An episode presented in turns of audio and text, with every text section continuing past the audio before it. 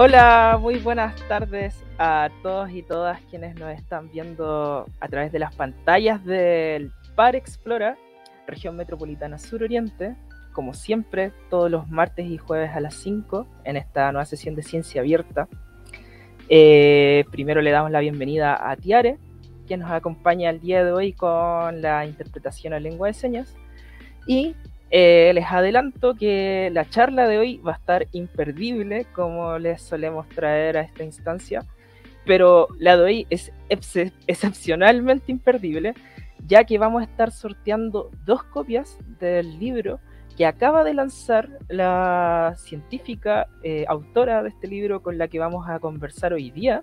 Eh, pero antes de pasar a presentarla, les quiero recordar que como siempre, como todas las charlas, eh, para poder optar a las dos copias de este libro, ¿qué hacen las científicas?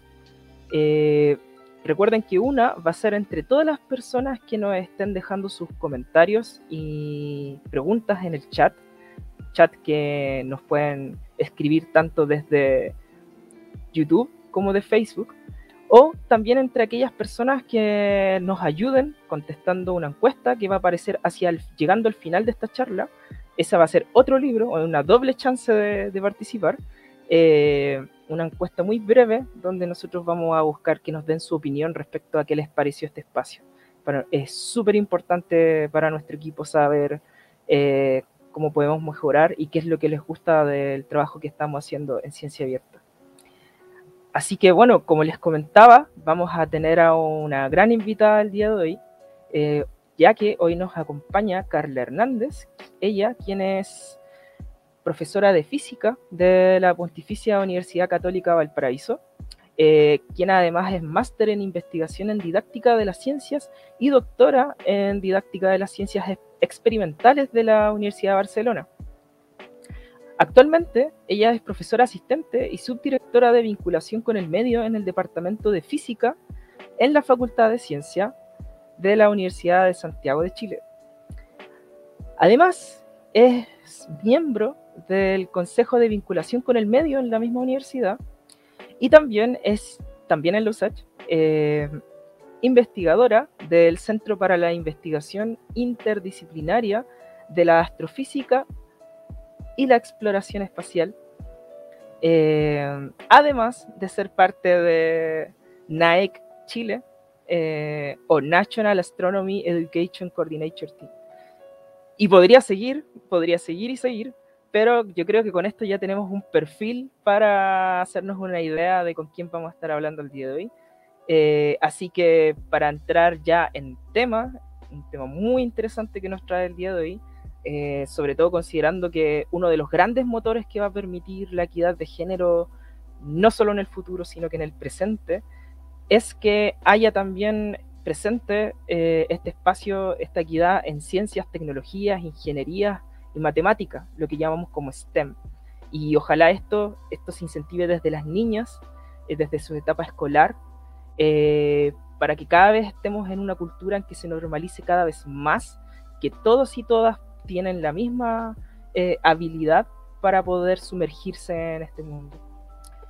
Así que nada más, no voy a extender más esta presentación. Le damos la bienvenida a Carla. Bienvenida Carla, ¿cómo estás?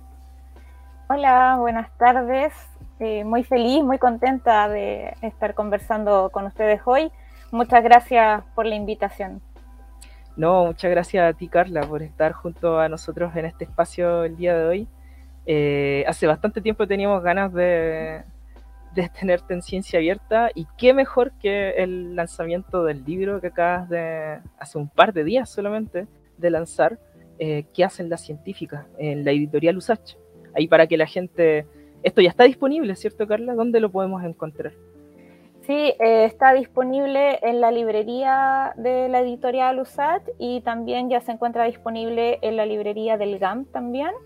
Eh, para venta presencial o en línea y tengo entendido que va a llegar a otras librerías, pero eh, esa información no la manejo todavía, pero es cosa que, gestiona la, editorial, pero por lo menos en esas dos ya, ya está disponible. Ahí para que la gente vaya a ver. Se va a dar cuenta además que está a un precio súper accesible. Lo, lo constaté cuando visité el sitio web. Así que no pierdan la oportunidad, sobre todo si tienen hijas en la casa o incluso si tienen hijos. Eh, yo creo que podría llegar a ser igual de importante. Eh, y antes de entrar de lleno en materia, no sé si nos puedes comentar un poco de dónde nace esta idea, por qué eh, decidiste meterte profundamente en este mundo de la literatura, de la literatura de, cómo pasaste desde la academia a ser la autora de un libro dirigido a niñas. Eh, bueno, debo decir que trabajando en una universidad eh, que es pública y que tiene también un sello social bien marcado, em, siempre están estas posibilidades de poder hacer actividades para llegar a distintos tipos de público, ¿no? Y poder salir un poco de lo que son las paredes de la, de la universidad o de lo que se considera como academia. Y, muy en lo personal, eh, con mi formación también como profesora, a mí siempre me ha gustado mucho el, trabajo también con, niñas, con niños, con jóvenes en general. Eh, así que por ahí, desde la universidad, em, por una parte trabajo en formación inicial docente, así que siempre estoy vinculada también con escuelas, al trabajo con escuelas, con profesores. Em, y también me ha gustado mucho explorar todo, la, todo el potencial que tiene esta área de vinculación con el medio, que eh, podríamos decir que es relativamente nuevo a nivel nacional en distintas universidades. Anteriormente se usaba mucho el término extensión, pensando solo eh, como en este compromiso, claro, de, de llegar em, a otros públicos, pero siempre en, en, una mirada muy tal vez unidireccional, ¿no? Muy muy, de la divulgación más básica, podríamos decir. Pero cuando ampliamos esta mirada a lo que es vinculación con el medio, te das cuenta de que en realidad es más que eso, ¿no? Es cómo generar realmente vínculos y colaboraciones em, con, otros equipos también de trabajo, ¿no? Con otros grupos. Eh, así que por ahí en realidad fue, eh, ha sido, digamos, un proceso de harto tiempo de empezar a encontrar espacios y construir redes también para eh, vincularse y colaborar con otros, con otros grupos, ¿no? Y bueno, en el marco de eso, eh, el año pasado la facultad, eh, perdón, la Vicerrectoría de Vinculación con el Medio, junto con la editorial USAT, lanzaron este concurso, que fue el primer llamado que se hizo, eh, para que las académicas y académicos de la universidad pudieran publicar libros que fuesen orientados justamente a otros públicos, ¿no? Libros no académicos. Em, y una de las cosas que he ido aprendiendo en la medida también que me he interesado por temas de comunicación científica, no, soy comunicadora científica, pero he intentado aprender sobre esto y, de las personas que lo hacen, em, es que efectivamente eh, tienes que caracterizar muy bien al público ¿no? con, el cual tú quieres realmente conectar. Eh, así que en la idea de hacer un libro de divulgación, lo primero era definir eso, ¿no? a quién yo quería dirigir de alguna manera ese, ese contenido. Y bueno, como esto se dio un poco en pandemia, ¿no? El año pasado, primer semestre, em, estaba justo en ese, en ese momento de pensar también en cómo, ah, no sé, colaborar con mis hermanas o amigas que tenían hijos, hijas pequeñas, a generar actividades para que pudieran desarrollar en casa porque estaban pasando una cuarentena muy compleja, ¿no? todos lo sabemos. Em, y por ahí estuve lanzando videos, estuve haciendo saqué un, pequeño librito también en PDF con muchas actividades y experimentos para experimentos caseros, ¿no? Eh, que eh, anduvo circulando por ahí el año pasado en redes sociales. Em, entonces ya venía con esta idea de generar actividades pensando en niñas y niños en general. Eh, y entonces por ahí surgió esta motivación de usar esa misma, podríamos decir, como estrategia eh, esto de incorporar eh, como estrategias lúdicas en un libro para poder llegar a este público que es muy difícil. Em, lo, decíamos también en el lanzamiento el martes, creo que trabajar con niños, con niñas es lo más complicado eh, que hay. Em, y, poder llegar con otro tipo de mensaje, con otro tipo de contenido, ¿no?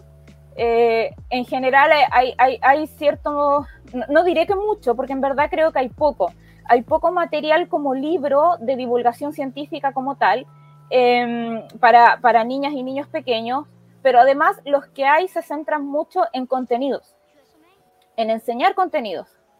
Eh, y lo que siempre me ha parecido es que cuando abordamos, por ejemplo, eh, problemáticas como esta que nos convoca hoy día, que tiene que ver con la baja participación de mujeres en ciertas áreas de la ciencia, eh, también tiene una, eh, si uno lo ve desde una perspectiva más epistemológica, podríamos decir, hay otras cosas detrás, que tiene que ver con cómo se da a conocer lo que es el trabajo científico también como tal, ¿no?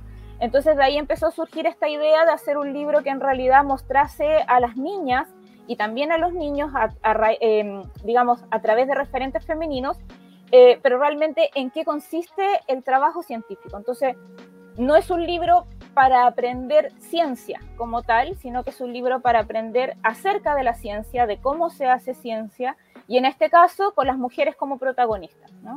De ahí el título, de qué hace la científica. Entonces tiene esa connotación, un poquito más centrada en lo que es la naturaleza de la ciencia. De hecho, eh, Karina Bravo, que es una de las personas que colaboró como parte de este libro y estuvo, fue parte del lanzamiento también que se realizó hace dos días atrás ya, exactamente, si no me equivoco. Eh, ella comentaba algo súper importante que quiero resaltar ahora también. Eh, le llamó mucho la atención que una de las actividades del libro era dibújate a ti misma como una científica. Y ella comentaba todo esto de que eh, habían, siempre que se realizaba este experimento en los colegios, eh, niños y niñas por igual tendían históricamente a, cuando bajo el enunciado de dibujar eh, a un científico, siempre era el mismo hombre en primer lugar, con bata mm. blanca, con ciertos rasgos bien definidos, esto de las canas, el, el típico estereotipo de las teles, como el típico científico loco de, de, caricatura, por decirlo de alguna forma.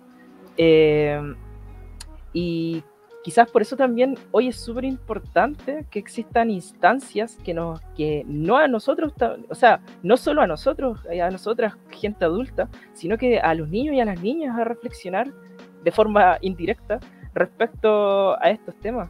Eh, ¿Qué nos puedes comentar, por ejemplo, respecto a este estereotipo de cómo se podría ayudar a romper con esto desde la escolaridad?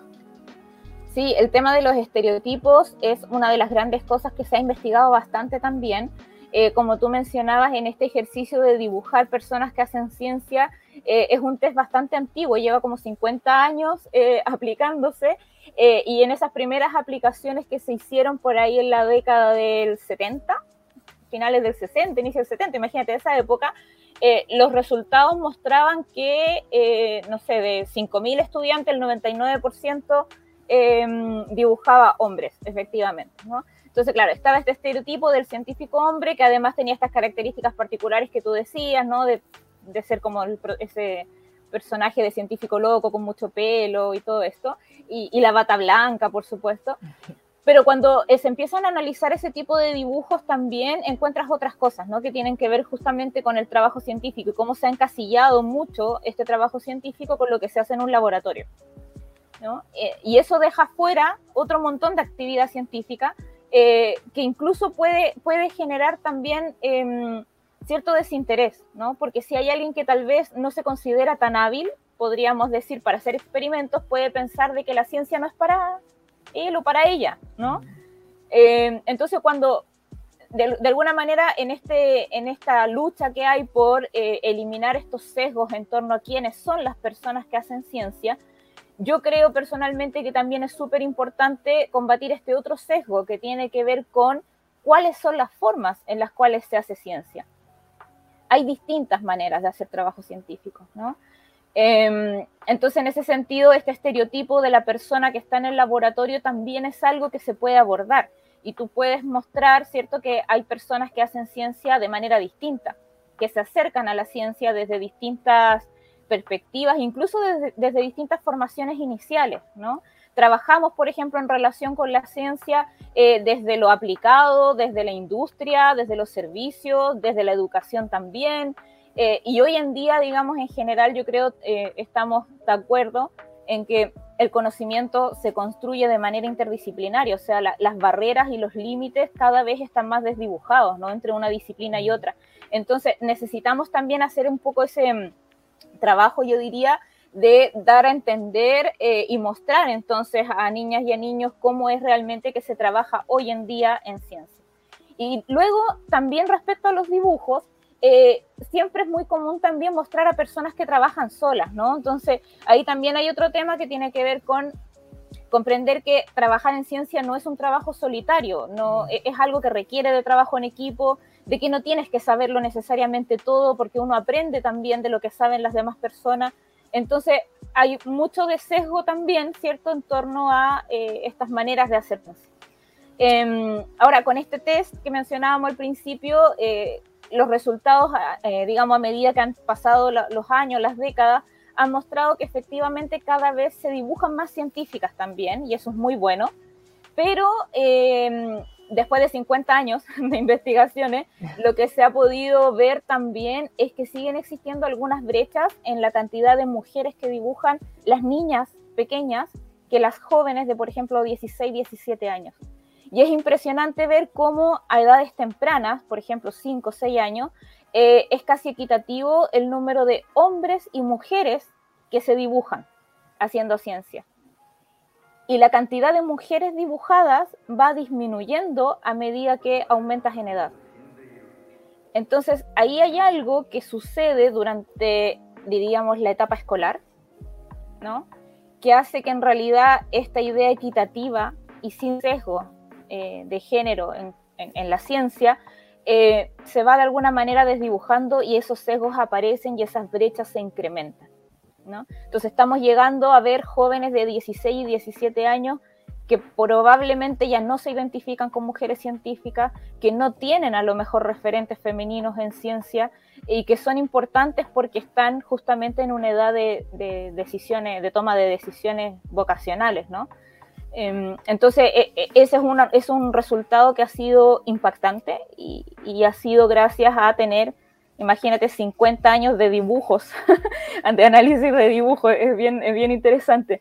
Pero bueno, son tendencias y, y, esos resultados de alguna manera nos invitan a investigar también un poco más qué es lo que está pasando durante la escolaridad, qué es lo que está pasando en la escuela, ¿cierto? Que la ciencia pareciera que se empieza a ver a medida, ¿cierto?, que aumentamos en los años como una actividad mucho más masculina, podríamos decir, tal vez, ¿no? De hecho, eh, yo sé que tienes estudios al respecto, eh, pero antes de meternos en ese tema, le quiero recordar a la gente que se ha ido integrando a la transmisión que hoy vamos a sortear dos copias del libro que acaba de lanzar Carla, que hacen las científicas eh, solamente deben dejarnos sus preguntas y comentarios en el chat que está hacia allá de YouTube o Facebook. Bueno, Facebook estaría aquí abajo. Solo cualquier pregunta que le quieran hacer a nuestra invitada, yo también se la voy a hacer, la vamos a mostrar en pantalla de hecho, así que tengan libertad de, dejarnos sus preguntas y comentarios. Y de hecho, se nos, tenemos desde YouTube Carolina Pino Rojas dice, hay que visibilizar desde etapas tempranas el trabajo de científicas. Recuerdo que cuando iba en el colegio y liceo nunca me hablaron sobre mujeres en STEM. Lo aprendí por mi cuenta. Y eso es una, suena algo muy real, no solo de Carolina en este caso que nos da su comentario. Lamentablemente suena como algo muy de todas las niñas en, el colegio. no sé qué nos puedes comentar al respecto. Eh, bueno, sí, efectivamente hay una deuda ahí cuando estamos pensando sobre todo en, estos entornos escolares, porque recordemos que de alguna manera eh, las expectativas también que las propias familias, los propios padres tienen respecto a lo que esperan para sus hijas y para sus hijos, también va determinando en algunos casos, ¿cierto?, em, e, estos gustos, ¿no?, o estas em, ganas de poder querer dedicarse a algo. Eh, pero cuando además del el entorno social, que suele ser muy binario y que te suele determinar desde el principio que si tú eres mujer vas a ser buena para una cosa y si eres hombre vas a ser bueno para otra cosa, eh, esta cultura de que si eres mujer lo tuyo es el rosado y si eres hombre lo tuyo es el azul, y que si vas a una tienda tienes la sección de juguetes de niñas y la sección de juguetes de niños, o sea, estamos bombardeados, ¿no? Cada vez, cada vez creo que... Eh, creo que lo estamos abordando mejor porque, porque también han, ido saliendo algunos llamados de atención, ¿no? Pero sigue siendo una realidad. Entonces, pensemos que vivimos en un entorno cultural con esas condiciones. Luego tienes las familias que tienen expectativas, tienes profesores que tienen expectativas, tienes libros de texto en la escuela que te muestran una historia de la ciencia construida por hombres, donde con suerte vamos a encontrar un cuadrito anecdótico a un costado de la página que te va a contar la historia de Marie Curie, como una mujer que hizo ciencia y que debes conocer porque se ganó dos veces el Nobel, pero sigue siendo un cuadrito biográfico aledaño ¿no? a la página del libro. Por lo tanto, claro, las niñas aprenden ciencia de la mano de grandes hombres en la historia, ¿no? Em, entonces, eh, no es de extrañar que después no se sientan efectivamente representadas ni, que tengan estos referentes, ¿cierto?, con los cuales con los cuales guiarse. Entonces, esto que dice Carolina es muy cierto. Hay que visibilizar desde las edades tempranas el trabajo de las científicas, pero creo que em, viendo los resultados de este test que comentábamos antes, ya no solo es visibilizarlas, ¿no? sino que es cómo las integras también dentro de la práctica pedagógica en el aula, por ejemplo. Cómo empiezas a contar esta historia y empiezas a enseñar ciencia eh, sin sesgo. Y sesgos estamos hablando no solo desde la parte desde del discurso, ¿no? sino que también hemos podido encontrar, por ejemplo, en libros de texto que hay mucho estereotipo también. Em, tengo dos estudiantes, Catalina Javiera eh, que están ahora haciendo su tesis en la pedagogía en física en los USAT, que ellas hicieron un análisis de los libros de texto el año pasado de matemática, los libros que entregaba el ministerio. Y, bastaba una revisión de, por ejemplo, ver el tipo de actividades y de ejercicios que se proponían en el libro para encontrar que a las mujeres se les colocaban situaciones de, resolver problemas matemáticos, pero en situaciones, digamos, de contextos de ser dueña de casa, de organizar cosas, ¿Me entiendes? Y, cuando los protagonistas de los ejercicios eran hombres, eran deportistas, eran corredores de auto, eran ingenieros. Entonces, hay tanta sutileza en ese tipo de, cosas que va configurando realidades finalmente. Mm. Entonces, llegas a cuarto medio, ¿no? Como, o como una como mujer llega a cuarto medio, eh, habiendo aprendido una ciencia que fue escrita por hombres, con un libro que te reforzaba esas figuras masculinas, eh, y más allá de las imágenes o más allá del lenguaje, incluso hasta con las preguntas y los ejercicios y el tipo de situaciones en las cuales una se enfrenta a resolver los problemas, es un bombardeo impresionante, ¿no? Y eso es lo que hace que este problema también sea complejo, porque son muchos los factores que están involucrados. Entonces, eh, eh, al ser un problema complejo, se tiene que abordar también desde la complejidad.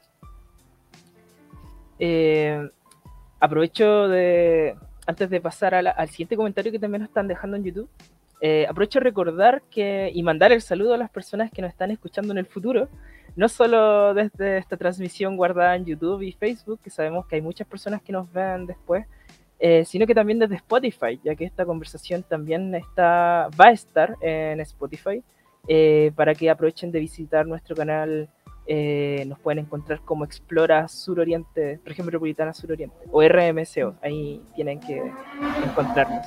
Em, también en YouTube, en el chat, y quiero colgarme un poco, eh, que dice totalmente Carla, Roy Barrera Yáñez, eh, las mujeres en ciencia a lo largo de la historia aparecen como casos prácticamente aislados, o sea, en base a lo que está registrado, no es que realmente haya sido así. Y ahí, por ejemplo, yo me acordaba de uno de los casos, yo creo que más emblemáticos de la historia de esto, que es el de Rosalind Franklin. La química que básicamente, de no existir ella, jamás se habrían ganado el premio Nobel Watson y Crick por la determinación de la hebra, la doble hélice de la hebra de ADN. Y ese es el más emblemático, porque si nos ponemos a escudriñar, vamos a encontrar miles y miles y miles, o quizás millones de casos iguales a ese. Eh, podríamos decir que hoy vivimos en una época donde quizás sí se le está dando una mayor visibilización a la mujer en ciencias o piensas que quizás falta aún mucho más por, para poder alcanzar de cierta forma el, evitar que sigan ocurriendo esta clase de cosas, básicamente. Mira, yo creo que el uso de las redes sociales, la masificación del Internet, eh, ha, contribuido muchísimo a que podamos conocer historias de grandes mujeres eh, y no solo aquellas que hicieron grandes contribuciones en la historia, sino que también aquellas que hoy en día están trabajando en ciencia. Yo creo que ahí, por ejemplo, el trabajo que se hace desde la divulgación científica, como por ejemplo acá Rob y Carolina, ¿cierto? que son muy activos en ese sentido, eh, ayudan un montón a poder llegar con este mensaje eh, cada vez a más niñas y más, y más niños. Porque, ojo, eh, el tema de promover referentes femeninos no es algo solo para niñas. Los niños también necesitan referentes femeninos. Necesitan también crecer con una visión de ciencia que fue creada por hombres y mujeres por igual. ¿no? Em, en ese sentido, yo creo que sí, hoy en día tenemos las herramientas para poder hacer mucha más visibilización en ese sentido y, tener más referentes femeninos es un punto súper importante. Pero luego está también este otro desafío, ¿no? Que tiene que ver cómo lograr de que aquello que eh, uno aborda desde la divulgación como visibilización no quede solo en eso. Y pasa a ser parte de nuestro lenguaje, pasa a ser parte de nuestras maneras de pensar, de nuestras maneras de construir conocimiento. Em, porque por una parte tú ves que hay, claro, hay mucha visibilización de mujeres, tal vez en algunas áreas más que en las otras, pero siguen habiendo paneles de expertos hechos solo por hombres, los tomadores de decisiones siguen consultando solamente a los hombres y no a las mujeres. Las políticas de género en muchos casos son grandes saludos eh, a las banderas, digamos, a la que sea. Em, no sé, todavía hay situaciones que, te fijas, uno, es, un poco contradictorio. Tú dices, oye, pero acabamos de, acaba de lanzarse una política de equidad de género en el Ministerio de Ciencia. ¿Y dónde están las mujeres científicas después a las que le consultaste para poder tomar una u otra decisión? ¿no? Entonces, creo que en ese sentido todavía tenemos mucho que hacer porque eh, el visibilizar es una primera parte, pero, pero que no quede como algo solamente anecdótico o algo que solo concierne a la comunidad eh, de la divulgación científica. Esto tiene que permear a todos los eh, niveles ¿no? de, de la sociedad. Y sobre todo creo en el sistema educativo también. Fíjate, por ejemplo, que en la formación inicial docente hay prácticamente nula formación en temas de género, en perspectiva de género. Eh, en transversalización del género. Entonces, ¿cómo después le pedimos a profesores, a profesoras que lleguen al aula a enseñar ciencia con esa perspectiva? ¿Se fija? Eh, cuando socialmente, digamos, tampoco es que, se haya promovido mucho. Eh, entonces, en ese sentido, claro, hay que ir sumando esfuerzos, ¿no? Y esos esfuerzos tienen que venir desde distintos focos. Solo a modo de anécdota, eh, bueno, también para extender la invitación a nuestro público, eh, pueden encontrar en nuestro canal de YouTube, Explora RMCO, eh, la miniserie documental en corto, Exploremos nuestra ciencia, donde justamente Carla aparece en el primer capítulo sobre la expansión acelerada del universo. Y resulta que cuando estábamos realizando la investigación para, para saber quiénes tenían que ser las personas entrevistadas de este capítulo, las, y los protagonistas de esta historia, eh, en el material audiovisual que ya existe, documentales sobre el tema, por ejemplo, o reseñas sobre la tema, el tema, bueno, más que nada en los documentales, los registros visuales, eh, siempre las protagonistas eran los mismos. Uy, ahí tuvimos problemas con Tiare, paréntesis, que se nos acaba de, caer. Ahí vamos a estar en contacto por interno.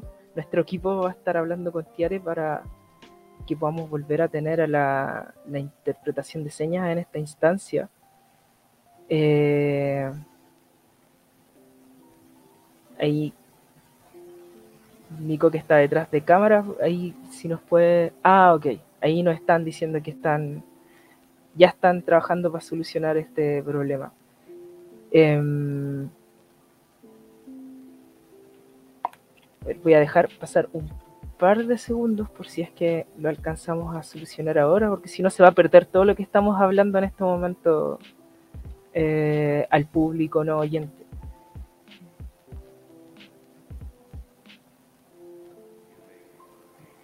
Mientras tanto, aprovecho de recordar, antes de comentar la anécdota, que entre quienes nos dejen sus comentarios y preguntas para quienes se han estado uniendo a la transmisión. Eh, entre todas las personas que nos dejen sus comentarios y preguntas, que les haremos todas a Carla, eh, vamos a estar sorteando una copia de su libro que acaba de lanzar hace un par de días atrás. ¿Qué hacen las científicas? Ahí, que lo está mostrando justamente ahí. Eh, tengo con, que de hecho después vamos a comentar algo al respecto a la hermosa portada que tiene ese, libro. Eh, pero ahí solamente deben dejarnos sus preguntas y comentarios y ya van a estar optando por el sorteo de una copia de este libro. Que de todas formas, eh, como ya nos comentó Carla, pueden encontrar en el sitio web de la editorial Usach o en su lugar físico, así como también en, en la librería del GAM. Eh, y ahí futuramente se comunicará si también estará en otro espacio. Em, a ver si por... Mm, ya me dicen que están tratando de solucionarlo. Yo creo que por temas de tiempo vamos a tener que continuar. Eh, entendemos también que Carla estás con varias actividades diariamente, así que no, para no pasarnos de las 6, que es la hora a la que tenemos que dar por, por finalizado este espacio, lo que iba a comentar. Eh, en todo este proceso del descubrimiento de que el universo se está expandiendo, siempre aparecen las mismas personas protagonistas, mm. que son dos grandes científicos, nada que decir, dos grandes premios nacionales de ciencia, que es Mario Muy y José Massa, junto al equipo del proyecto Calanto Lolo, que siempre se suele mencionar a Mark Phillips, a Nicolás Sánchez, eh, pero resulta que hubieron muchas mujeres también que fueron parte de, esta instancia y que incluso varios artículos que leí las omitían por completo y en ningún mm. documental se hacía mención a ellas. De hecho, fuimos a entrevistar a Paulina Lira. Eh, de hecho, existe la ley Phillips Sunset Lira, si mal no recuerdo, pero que suelen decirle ley de Lira. Eh, y es por unos descubrimientos que ella hizo utilizando los datos de, que se habían calculado eh, bajo el proyecto Calanto Lolo y haber encontrado relaciones matemáticas entre ellos que permitieron generar esta ley que se estudia mucho y ella no entendía por qué la estábamos entrevistando. es como, pero yo no soy Mario Muy, no soy José Massa, ¿por qué me están entrevistando a mí? Eh, a mí me gusta pensar que quizás eh, va a cambiar un chip quizás con las nuevas generaciones, sobre todo quienes están siendo expuestas a iniciativas como esta, como la de este libro. Y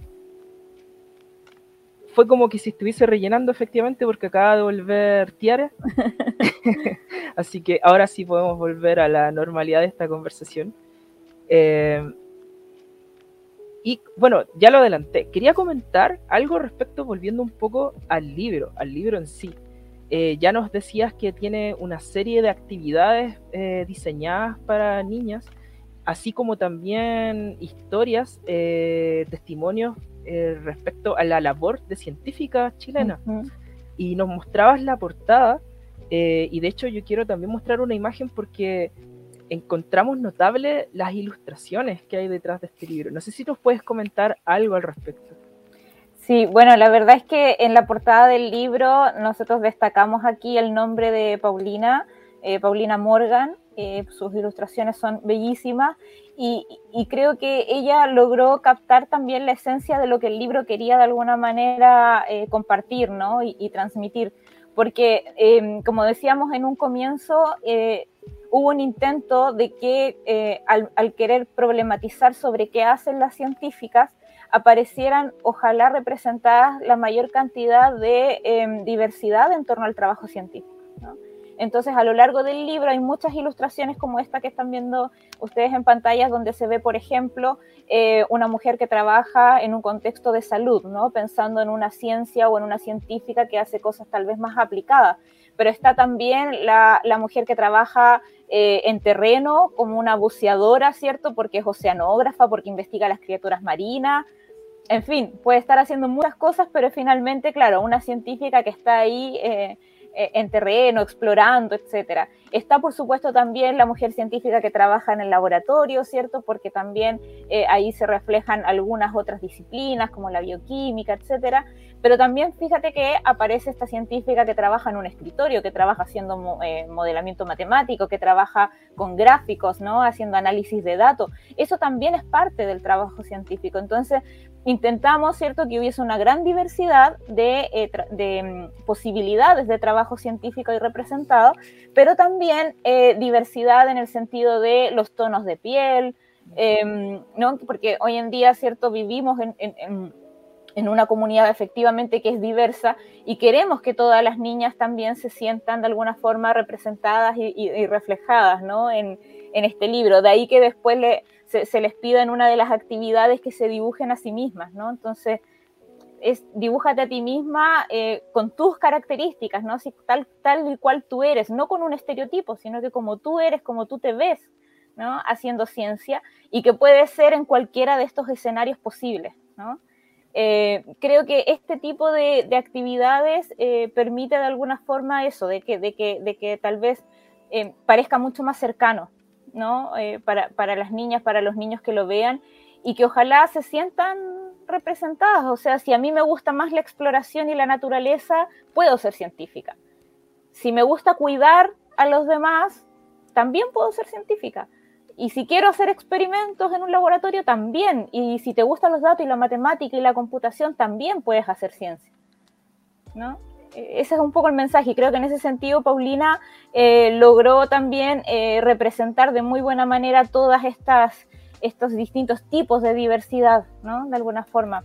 Eh, también en una, en una parte donde hablamos de algunas científicas nacionales, internacionales, ella también hizo unas ilustraciones muy bonitas em, para poder tratar de mostrar que, en qué, digamos, trabajaba cada una de las científicas. Entonces, por ejemplo, eh, aparece una página ahí donde está la cámara, ahí, dedicada a Cristina Dorador, ¿se ve o no? Sí. Sí. A Cristina, y entonces, claro, aparece el trabajo más cierto de microbiología con el, con el microscopio. Eh, bueno, aparece Bárbara Roja, está Valesca Zambra, Karina Bravo y Karin Saavedra, porque ellas son em, de alguna manera también representantes de cada una de sus distintas eh, disciplinas, ¿no? Entonces, por ejemplo, ahí con, eh, con Karin Saavedra, claro, está el cohete, etcétera, como dar una, eh, una, iconografía también de que mostrara esta, esta diversidad. Y pucha, fue súper difícil también poder escoger a qué mujeres visibilizar, porque sabemos que hay muchas, van a, faltarían muchísimos libros para ponerlas a todas, em, pero aquí a, la, a las cinco científicas que invité, eh, fue con esta característica particular de que en realidad son todas muy activas también en redes sociales y por ende me gustaba esta idea de mostrar mujeres que son asequibles también, ¿no? Eh, científicas jóvenes que están trabajando actualmente eh, en sus respectivas áreas, que están liderando equipos, em, que están también ahí disponibles para interactuar con las personas, ¿no? Entonces en el libro eh, colocamos sus datos de contacto, fue algo que les pedí a ellas, por favor, permíteme colocar ciertos datos para que te contacten. Entonces, niñas, niños que vean el libro, si quieren saber más de su trabajo, si quieren entrevistarlas, porque también les, invitamos en el libro a que hagan entrevistas. Em, en ese sentido, haciendo un guiño también a lo que es la investigación en ciencias sociales, ¿no? que también conecta muy bien con, eh, con esta idea de conocimiento más integral eh, ahí las científicas están estos datos, ¿no? Eh, tienes la posibilidad de, hacerlo. Entonces es una manera también de mostrar a estas científicas como personas mucho más cercanas, cercanas, reales, ¿no? Que usan redes sociales y se comunican igual que tú, igual que todos nosotros. Em, eh, así que de alguna manera, bueno, esa, esa fue un poco la, el motivo, ¿no? Por, por el cual fueron invitadas en primera instancia y así que estoy muy feliz y muy agradecida de cada una de ellas porque creyeron en esta iniciativa desde el principio. Ahí aprovechamos de mandar un saludo a Karina Bravo, que participó con nosotros en esta misma instancia Ciencia Abierta. Estuvimos conversando acerca de las mascarillas por ahí por julio. Y con Valesca Zambra, con quien también estuvimos para FESI, conversando acerca de la luz. Eh, una conversación muy interesante. Ambas las pueden encontrar en nuestros archivos guardados de, conversaciones anteriores en nuestro canal de YouTube y en Facebook. Em, antes de pasar a la otra pregunta y del comentario que también quiero hacer antes de esa pregunta, eh, Fabiola Belén Peralta Peralta nos deja qué lindo libro, Viva la divulgación científica con ideología de géneros.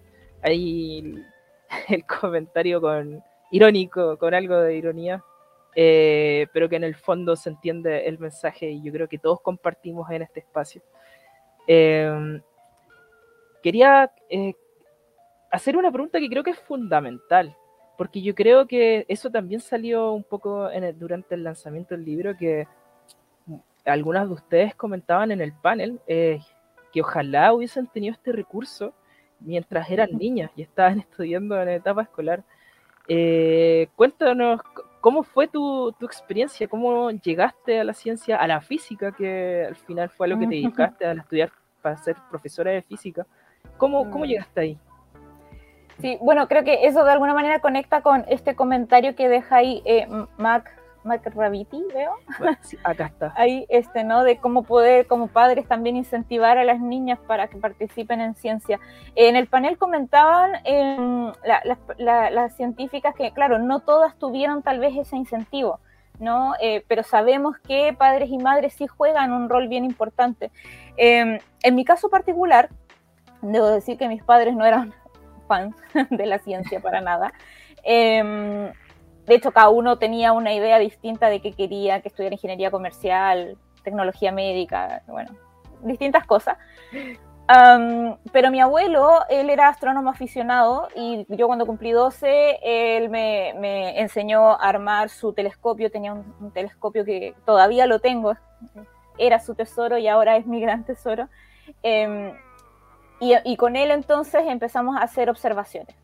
Y ahí yo creo que aluciné con, con el universo, en el fondo con todo lo que no se sabía y con todo aquello que había todavía por descubrir. Y, recuerdo tener esa sensación de sentirse eh, tan ínfimo en, un universo tan grande cuando intentas dimensionar, de que eres parte de algo tan, tan, tan grande y maravilloso. Em, así que en realidad mi interés hacia la ciencia partió con la astronomía. Antes de eso había querido ser profesora, había querido ser diseñadora de vestuario, quería ser arquitecta, en fin, pasé por muchas etapas.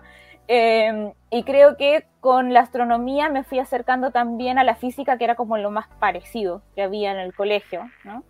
Em, pero en mi colegio a nadie más le gustaba la física, eso también lo comenté el, martes, entonces era yo la única, digamos, a la que le interesaba. Eh, nunca tuve electivo de física porque efectivamente no iban a dar un electivo para una única persona, así que no tuve mucha motivación por ese lado. Em, y cuando quise entrar a, cuando tuve que entrar ya a estudiar a la universidad, la carrera de astronomía no estaba todavía en Valparaíso, ahí podrán ustedes estimar más o menos que salí del colegio, no estaba astronomía eh, ahí en la universidad, entonces entré a estudiar física, que era lo más similar, con la idea de después dedicarme a la astrofísica. Y fue estudiando física que me encanté con la idea de poder enseñar física de una manera mejor, em, de, de, de alguna manera trabajar para que hubiesen más personas a las que les interesara la física, porque hasta el día de hoy me resulta súper triste esto cuando tú dices que te dedicas a la física o que trabajas en física en cualquiera de sus formas y que todos te pongan caras extrañas y te digan, uy, qué fome, a mí eso no me gusta, ¿no? Entonces, eh, en ese momento, estando en la universidad, encontraba que efectivamente habían cosas que se podían hacer mucho mejor, que tenían que haber otras herramientas para poder encantar a que más personas se interesaran en la física y terminé entonces sacando la pedagogía en vez de la licenciatura y de ahí quise seguir entonces el posgrado en el área de, de la didáctica y por esos bellos caminos de la vida eh, ahora participo en un departamento de física donde eh, nos vinculamos con también em, personas de distintas, de distintas áreas, eh, donde estoy integrando este centro de investigación en astrofísica que comentabas al principio, em, el CIRAS. y entonces de alguna manera me vuelvo a conectar con la astronomía, pero ahora desde esta otra mirada, ¿no? de, querer llegar a más niñas y más niños eh, para que se encanten con esto que a mí me fascinó muchísimo desde pequeña. Así que respondiendo un poco a la pregunta acá de, quien comentaba, ¿no? De cómo incentivar eh, para que uno se interese en la ciencia, yo creo que tal vez más que incentivar directamente, eh, a mí me gustaría pensar en, como en el caso contrario, ¿no? Es, es no limitar, como permitir que niñas y niños puedan explorar libremente y puedan eh, vincularse, ¿cierto?, a, distintas áreas y puedan ojalá eh, leer y conocer experiencias también de otras personas y que así vayan descubriendo su, sus caminos. Yo creo que el error que cometemos a veces como padres o madres eh, o adultos en general es tener muchas expectativas y, expectativas muy definidas respecto a lo que queremos o esperamos para nuestros hijos, hijas, etcétera, ¿no?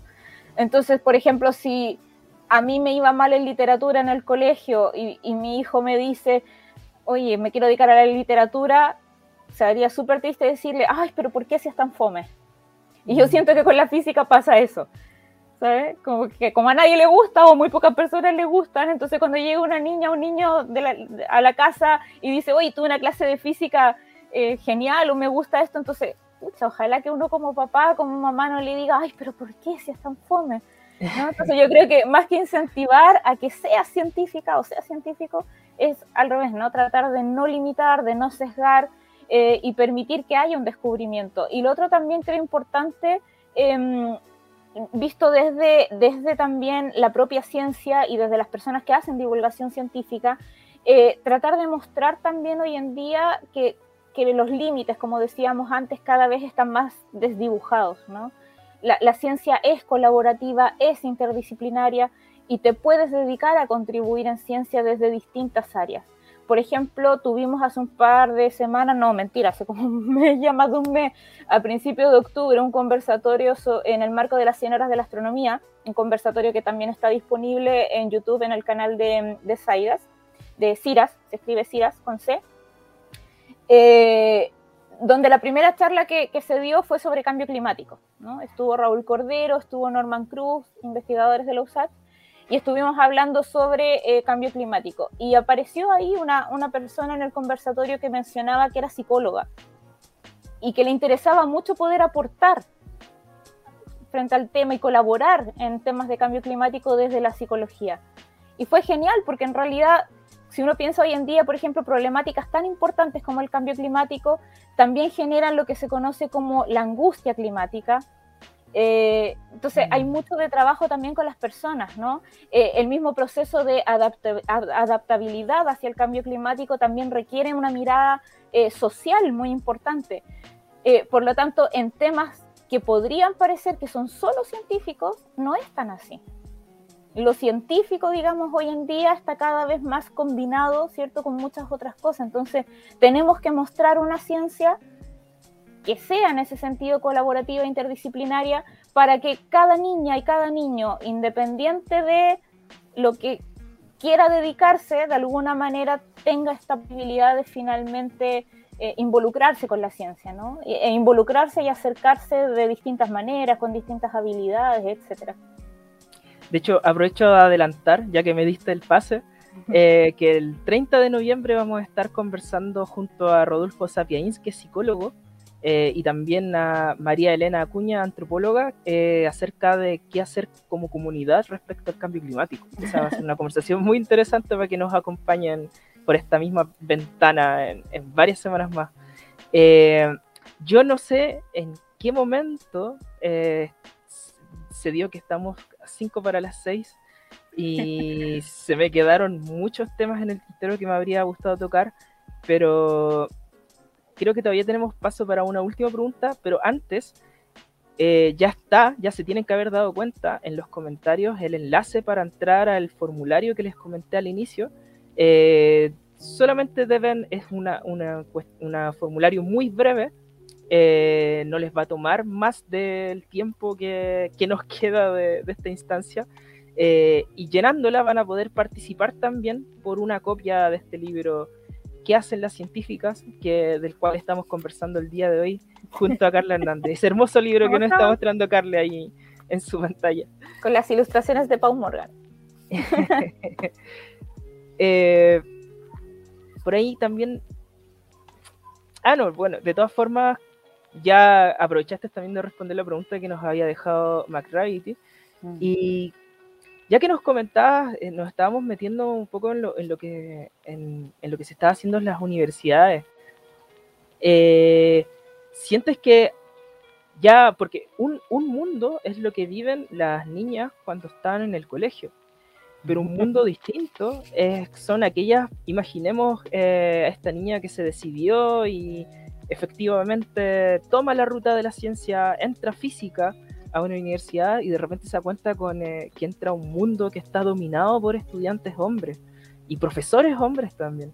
Eh, yo recuerdo perfectamente en un conversatorio, eh, en un congreso, con un académico muy importante, X, que no voy a nombrar, que comentaba que habían estudios que decían que igual se entendía que eso ocurriese porque se sabía que las mujeres tenían habilidades para ciertas cosas y los hombres para otras. Eh, y eso fue bien choqueante porque estaba justamente, interrumpió de hecho, diciendo eso, interrumpió a una científica que estaba comentando su experiencia en la infancia, de, que el profesor de matemática la discriminaba bastante por el hecho de ser mujer. Y mm. ella hoy en día es química. Eh, entonces, tenemos una academia que al parecer también hay mucha gente, muchos hombres principalmente, que siguen teniendo esta, este tipo de mentalidad. ¿Qué mensaje se le podría dar a, por ejemplo, a estas niñas que quizás están cursando su cuarto medio eh, y que van a entrar a una carrera científica y se van a dar cuenta que van a encontrarse con este mundo? Em, mira, debo decir que cuando yo ingresé a estudiar a la universidad hace muchos años, muchos, muchos años, em, también, es, bueno, se, daba ese porcentaje que hoy en día todavía se da, que es más o menos un 30% de matrículas de mujeres, eso en física es, es real. Em, pero debo decir que en general, eh, no sé, puede que haya sido mi experiencia personal, pero en general eh, los compañeros también son muy, muy partners, ¿no? Son muy protectores. Eh, entonces yo creo que no hay aquí un problema de decir, oye, como mujer te vas a meter en un mundo de hombres, ten cuidado. No, no es así. Em, al contrario, es muy bonito ir haciendo comunidad y creo que en la medida de que más mujeres se motiven a ingresar a estos espacios dominados hasta ahora, ¿cierto?, por hombres, se dan más oportunidades de aprendizaje también. ¿No? Yo personalmente tengo mucha confianza de las futuras generaciones, lo veo con mi hijo, lo veo con su entorno de amigos y amigas que son mucho más tolerantes, que son más respetuosos. Em, entonces yo creo que en realidad mi mensaje iría como para las personas que están ahora en la academia entorpeciendo esta, estos procesos de aprendizaje, o sea, por favor, háganse a un lado, ¿me entiendes? Necesitamos que lleguen más personas con ideas frescas y, con mucha em, fuerza para poder construir una academia distinta y construir un ecosistema científico distinto. Em, en ese sentido, todos los esfuerzos que hacemos hoy en día, tanto desde la academia como desde la divulgación, desde la educación en general, es pensando en las futuras generaciones. O sea, para nuestra generación, digamos, em, es poco tal vez el impacto que uno puede ver, pero lo estamos viendo, ¿cierto?, en la sociedad que le estamos dejando a las futuras generaciones. Así que en ese sentido creo que necesitamos efectivamente que vengan más mujeres para que eh, podamos ir construyendo en conjunto una, una, sociedad, digamos, en ciencia que sea también mucho más equitativa. Y eh, quisiera aprovechar el tema también para mencionar esto en algunas otras instancias, lo he dicho. Em, el tema de la, de la, participación de mujeres en área de la ciencia no es algo que solo atañe a las mujeres, no es solo un tema de mujeres. En general, la igualdad y la equidad de género no es solo un tema de mujeres. Necesitamos que los hombres también colaboren y que participen, y que participen especialmente en aquellos entornos donde las mujeres no tienen voz. Esto, esto lo decía también eh, un, premio, un premio Nobel, eh, Smith eh, lo, dijo hace un par de meses atrás en un congreso de mujeres, de mujeres en física, eh, eh, un congreso internacional que se hace cada ciertos años, y hubo un panel justamente que se llamaba Los hombres como aliados. Y él mencionaba que, por ejemplo, eh, había muchas cosas que siendo hombre él también sentía que se podían hacer. ¿no? Por ejemplo, no participar de paneles solo de hombres, exigir siempre que haya mujeres. Y lo mismo en una comisión de trabajo, lo mismo en la universidad cuando te invitan a participar de una comisión evaluadora, pedir y exigir dónde están las mujeres. Entonces, e, esta es una lucha, digamos, que tenemos que dar en general como, sociedad. Y el tema es que, claro, cuando, cuando estamos en esa situación y necesitamos más mujeres, es verdad que somos pocas, necesitamos más mujeres. Porque las que habemos, digamos, estamos estamos bien demandadas, digo, harto trabajo, porque, claro, porque tenemos que estar en absolutamente ahora todas las comisiones, ¿no? Entonces sí, necesitamos más mujeres de todas maneras. Sí, de hecho, en este mismo conversatorio que mencioné hace un rato atrás, nosotros habíamos invitado a Manuela Socali, que en ese tiempo era directora del Instituto Milenio de Astrofísica, eh, y ella nos, era un panel sobre, no, era, no, este fue otro panel en la misma instancia, pero era otra conversación. Eh, sobre mujeres en ciencia, esto fue el 2018 por ahí. Y nos decía que ningún problema, pero que igual estaba como un poco abarrotada porque iba a participar de instancias muy semejantes, así como seis veces dentro del mismo mes. Que entonces tenía que ver si realmente tenía tiempo para poder participar, que siempre la invitaban a ella, que era la única física del departamento. Entonces, ahí hay una gran oportunidad para crecer eh, y para mejorar las cosas. Efectivamente, yo creo que ese es el mensaje que hay que dar y por eso es importante, y perdonen tal vez eh, la autorreferencia al libro, pero por eso es importante mostrar estos distintos caminos de hacer ciencia.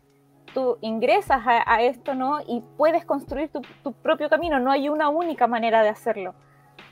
¿no? Entonces creo que tenemos que tratar de llegar con ese mensaje también para que tal vez podamos motivar mucho más, ¿no? De lo, de lo que estamos consiguiéndolo ahora. Em, antes de cerrar este espacio, no sé si nos quieres, te quieras despedir con algunas palabras que le quieras dar a nuestro público.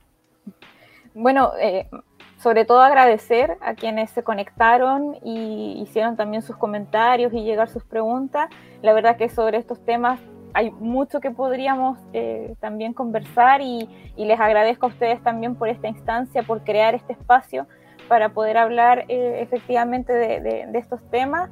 Eh, y en este caso particular agradecerles por el apoyo también con el libro. Es un libro que hemos creado con mucho cariño desde la universidad y desde la editorial USAC. Eh, así que espero que lo disfruten y que después también nos hagan llegar sus comentarios y su feedback de vuelta porque es súper importante también poder conocer también cierto la, la, opinión de, de, quienes lo lean y, y ojalá que lo disfruten en familia. En realidad es un libro que es infantil, pero está pensado para disfrutarlo en familia. Así que espero que, lo disfruten. y está muy entretenido lo que alcanzamos ahí a, notar del libro. Es recomendadísimo de parte de todo el equipo de Explorer. les dejo la. Bueno, la próxima semana nos vamos a tomar un breve receso. No vamos a estar en las pantallas de YouTube ni de Facebook. Pero volvemos, ojo, el 30 de noviembre con la charla Mentes, Máquinas y Música Vamos a estar junto a Arturo Pérez, quien es parte del podcast Sin Sentido Común, entre otras instancias que lo podrán reconocer. Ahí va a estar imperdible. Y también el 2 de diciembre la charla que mencioné hace un rato atrás. ¿Qué podemos hacer por el cambio climático desde nuestras comunidades? Junto a la antropóloga María Elena Cuña y el psicólogo Rodolfo Sapiains, ambos de la Facultad de Ciencias Sociales de la Universidad de Chile. Eh, muchas gracias, Carla. Ahí ojalá nos podamos encontrar en otra instancia, en otro momento, ojalá hablando sobre estos mismos temas. Y también agradecerle a Tiare por la interpretación a lengua de señas y a todo nuestro público que estuvo presente dejando sus preguntas o viéndonos directamente desde su pantalla. Y también a quienes nos están viendo y escuchando en el futuro desde Spotify, YouTube y Facebook. Nos vemos. Hasta luego. Chao, chao.